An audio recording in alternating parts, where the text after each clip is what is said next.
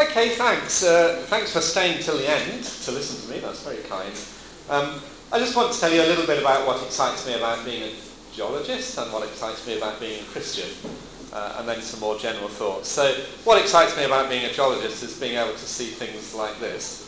Um, I've been studying volcanoes all my professional life, but I had never seen one. So I could have told you everything about the geology and the chemistry and the petrology and the physics of volcanic eruptions, but actually seeing one, experiencing it is a very different experience. It's much more guttural, it, it, it's much more emotional actually.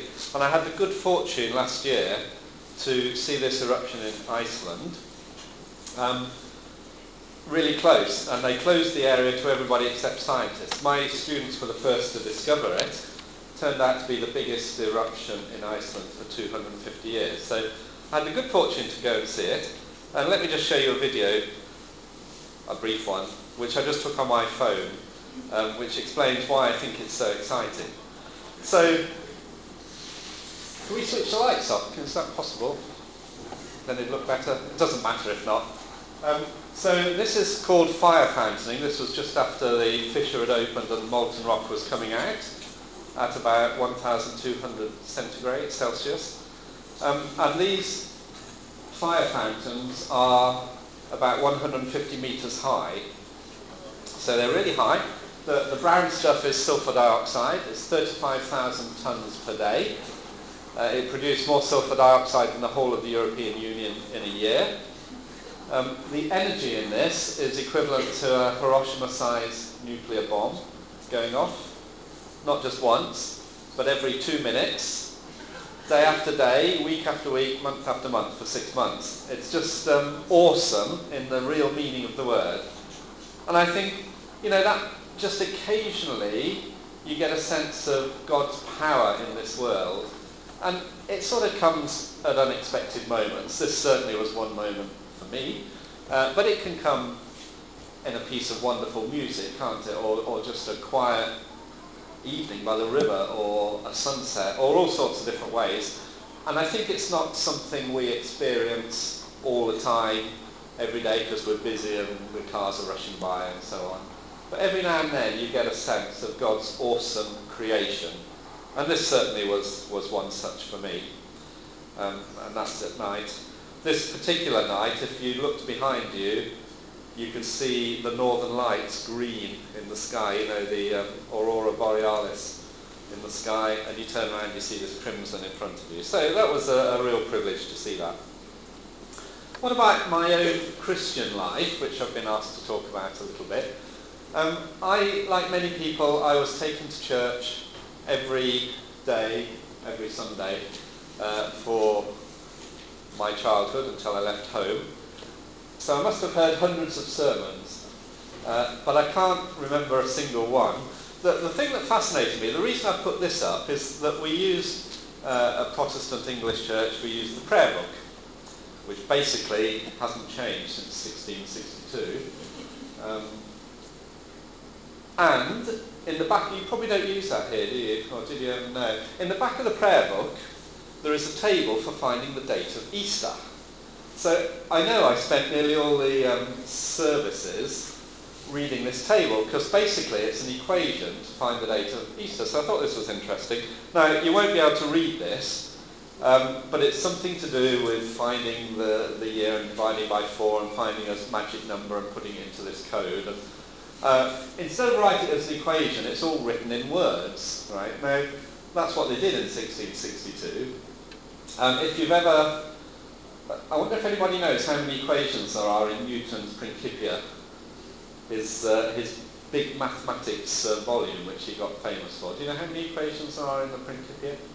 Um, there's none, not a single one. This is where he invented gravity and all that sort of thing, um, and differential equations too. And the reason is they, they wrote it in words, they didn't use mathematical notation. So this is written in words. So I spent all my childhood trying to work out this equation and I never succeeded. Um, but it's all to do with the phases of the moon because of course Easter is linked to um, the phases of the moon uh, for the Passover. So that's what I spent my youth doing. I did go to church, but I wouldn't say I understood much. When I went to Cambridge as an undergraduate, a couple of people just down the corridor from me, living there, um, and they befriended me, and they, I thought they were a little bit weird actually, because they talked as if they could talk to Jesus, you know, as if they talked to him every day. I thought that's really strange. Um, but anyway, they were friendly, so I went to church with them. And uh, what happened after about six months was uh, there was a sermon by somebody called John Stott, um, who you may have heard of, uh, in a local church. And he just explained um, the gospel. I mean, basically said, look, we are, we've rebelled against God, and God is a just God, so you can't um, overlook that. But his son Jesus has died for us, and if you ask him, he'll forgive you, and you can be back in relationship with him. And it was, interestingly, with John Stott, it was not emotional at all. There wasn't a big sort of call like a Billy Graham call um, saying you feel the Spirit moving in you. It was just, this is the way it is, and this is how you should respond. And it made sense to me, and I became a Christian that night um, in the most uh, um, scientific sort of withdrawn way possible. You know how scientists and engineers are all unsocial people. And it was just like that, really. It just made sense to me. And I have to say that for the uh, 50 odd, well, 40 odd years since then, it's just made more and more sense. I mean, what the Bible says about how people are and how they behave towards each other and how they behave towards God, I just see it every day. I mean, I think the more you read Bible stories, particularly from the Old Testament, the more you see that lived out in, in your life around you, the selfishness of people, and there is really only one answer. Um, so, through my life, uh, you know, I've just become more and more convinced. Nothing has ever made me think that's wacky. There's bits I don't understand, but that's okay. One day I will, you know, one day in the new creation. Um, and I guess the thing that I'm really privileged to do is that I'm paid by the government to study God's creation. I mean, what, what a great job, isn't it, actually? you can study the creation. I was actually, I was going to be a physicist when I went to Cambridge, but it was a bit too hard. Um, so I changed to geology because they seemed to have such a good time. They went on field trips and they were friendly and so on. So, um, but actually, I've sort of come back to it because I'm professor of geophysics now, so I do physics as well. But I'm not so clever as Lydia at physics. Um, so let, let me, um, having said that for my personal journey, I, I, just want to pick up a few things from other people's journeys that you, you read about. Um, and one thing that's obvious, isn't it, is that God created the universe. It says it in the very first verse of the Bible, Genesis chapter 1, verse 1, God created the world. And it says it in, in one of the very first verses of the New Testament. Uh, through Jesus all things were made. And this is interesting. This is a good teaching method, isn't it? Uh, when I was taught to lecture, they said you should tell them what you're going to tell them, and then you should tell them what you've told them. You know, tell them twice. And that's what John does here. Through Jesus all things were made. And then in case you missed the point, he says, in fact, without him nothing was made that has been made. It's just exactly the same thing. So he really means that. Uh, God created the universe. Well, that's fine. Believe in a creator God, and we study his creation. That's what scientists do. Unfortunately, a lot of scientists, particularly in the early days, but today as well, they have this view of God creating the world like a big bang, uh, like you know, a, a, a big bang theory, where he sets it all going and then he walks away from it and lets it evolve on its own. And I think that's a very common misconception um, amongst our colleagues. That's how they think God is. He's a distant God. He created the world. Evolution is random. He had no part in it. Um, and actually, to be honest, in that case, I'm not surprised they're not Christians because the world's in a mess. And that's the whole point of the Christian gospel. The world's in a mess and Christ has come to redeem it. Um, so this is a deist view, uh, which is wrong. And the, the scriptural view, the Bible view, is more like this, that God is sustaining the world moment by moment, upholding it moment by moment. And actually that's why we can do science. I mean, it amazes me that scientists just assume, it's not surprising that things happen the same time after time after time, tomorrow the same as they did yesterday. You have to assume that in order to do science. And yet, it's only that way because God is holding it, upholding it that way. He's maintaining it in a way that we can understand and we can work in and we can use it for the good of humankind. And I, I think that's an amazing thought, that just the, philo- you know, the metaphysical perspective behind that. So people have seen this, of course, for a long time. Um, this chap is Francis Bacon, and I put him up because there's a statue of him in one of the Cambridge colleges, which is shown just here, which always makes me laugh because uh, he's so worn out with all his thinking, he's sitting there worn out um, in Trinity College. So if you go to Cambridge, go and look at that in Trinity College. But what he said was that you must know God first from nature, from what is made, in other words. But that can't tell you everything about God, it just tells you a little bit about him. Um, but afterwards from his revealed word, from doctrine. Um, and how can we know what God is like unless he tells us? If that was not the case, we'd just invent God in our own image. We'd make him like we are, but a bit bigger. Um, so Bacon really made this point that uh, you can see God both by looking at what he's made, his creation, and by what is revealed um, through Scripture and, of course, supremely through Jesus. Um, somebody asked Jesus once what God is like, and Jesus said, if you want to see God, look at me. If you want to know what God is like, look at me. And of course, we know what he is like from the Gospels and from the New Testament records. So, that's my view of Scripture. Um, and interestingly, it was the view of Darwin actually. Darwin actually quoted Francis Bacon in the first edition of his Origin of Species. I think people don't realise that. Here's a first edition from a library, 1865. It was published in 1859. And on the flyleaf here, on the left-hand side, there is that quote, a quote from Bacon. Let no man think or maintain that a man can search too far or be too well studied in the book of God's Word, the Bible, or in the book of God's works, in other words, from nature. Let men endeavour an endless progress in both.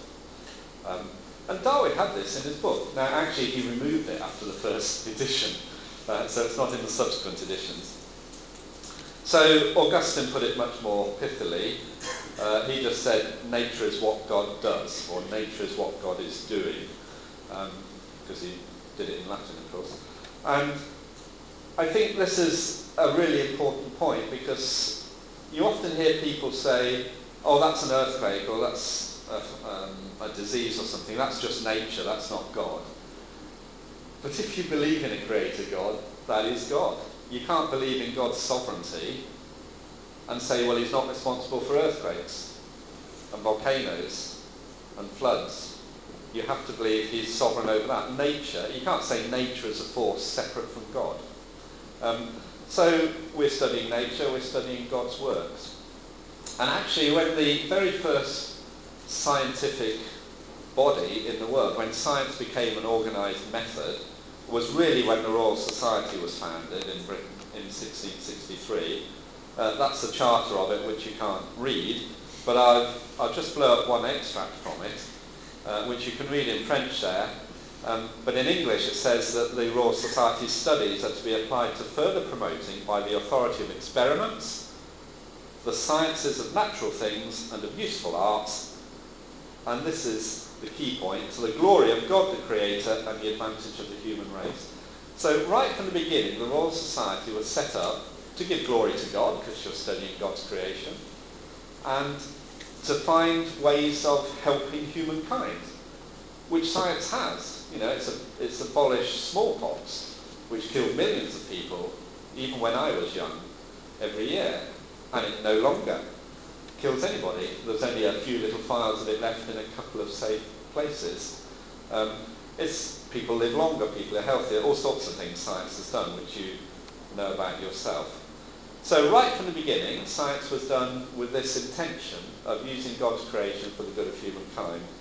And in fact, the majority of the people who set up the Royal Society were believing Christians at the time.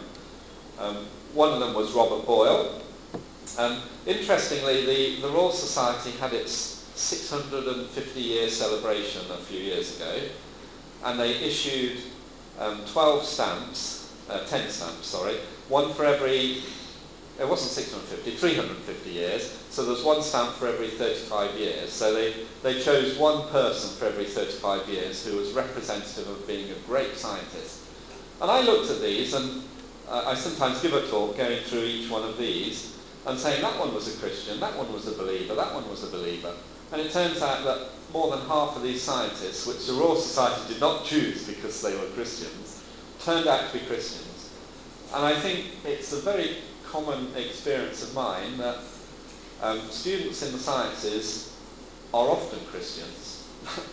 the idea that there's some conflict is just astonishing to me because if you go to a big city centre church in Cambridge, it's stuffed full of Christians who are studying science, students who are studying science. And only a very small minority are studying humanities. And actually what the pastors worry about more is reaching the students who are studying humanities because they're they've got this whole milieu of postmodernism that there's no such or post-truth now as well, no such thing as truth, no such thing as reality. Whereas the scientists, you know, just they take it for granted that there is a reality to be found, and they're looking for it and trying to explain it. A lot in common there between science and faith. Anyway, Robert Boyle was one of those founders, and he was well known as a very um, deep believing Christian. He spent, he was more or less the richest man in England, in Britain at the time, and he spent a lot of his money um, doing things like Bible translations to Indians, uh, native Indians in North America. He sent a lot of aid to India, all kinds of stuff uh, that he did for Christian motives. But he also um, invented chemistry. Uh, before him, chemistry was, was a sort of rather dark art where they were trying to find um, some means of changing lead into gold or some alchemy like that. So he invented chemistry as a proper professional study, and he wrote this book which had a huge influence. But he actually spent as much time as that writing Christian books. So here's a book called The Christian Virtuoso, um, which was an apologetic for Christians.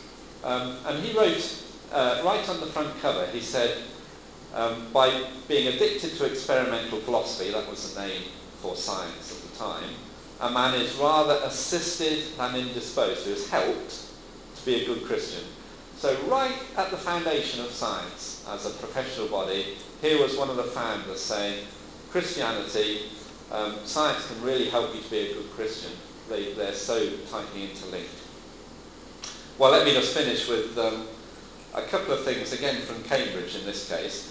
Uh, if you go to the Cavendish laboratories, which is the physics laboratories where Rutherford split the atom for the first time in the 1930s, uh, right above the doors, and this is beautiful oak doors, inscribed in Latin, carved in Latin into the uh, door, is a quote from Psalm 111 verse 2. Magna opera Domini exquisita in omnes voluntates eius. Now, you guys probably understand that, do you? Being French is sort of, well, I know it's Italian really, but um, it's sort of similar to French. Interestingly, when the Cavendish moved out of the centre of town to new, horrible, flat roof 1960s buildings, which some people have experienced, um, in the west of Cambridge, a graduate student actually persuaded the committee to put the same quote above the door of the new Cavendish laboratory, except in English, which also doesn't help you very much necessarily, so I've translated it into French. Um, the works of the Lord are great, sought out of all them that have pleasure therein.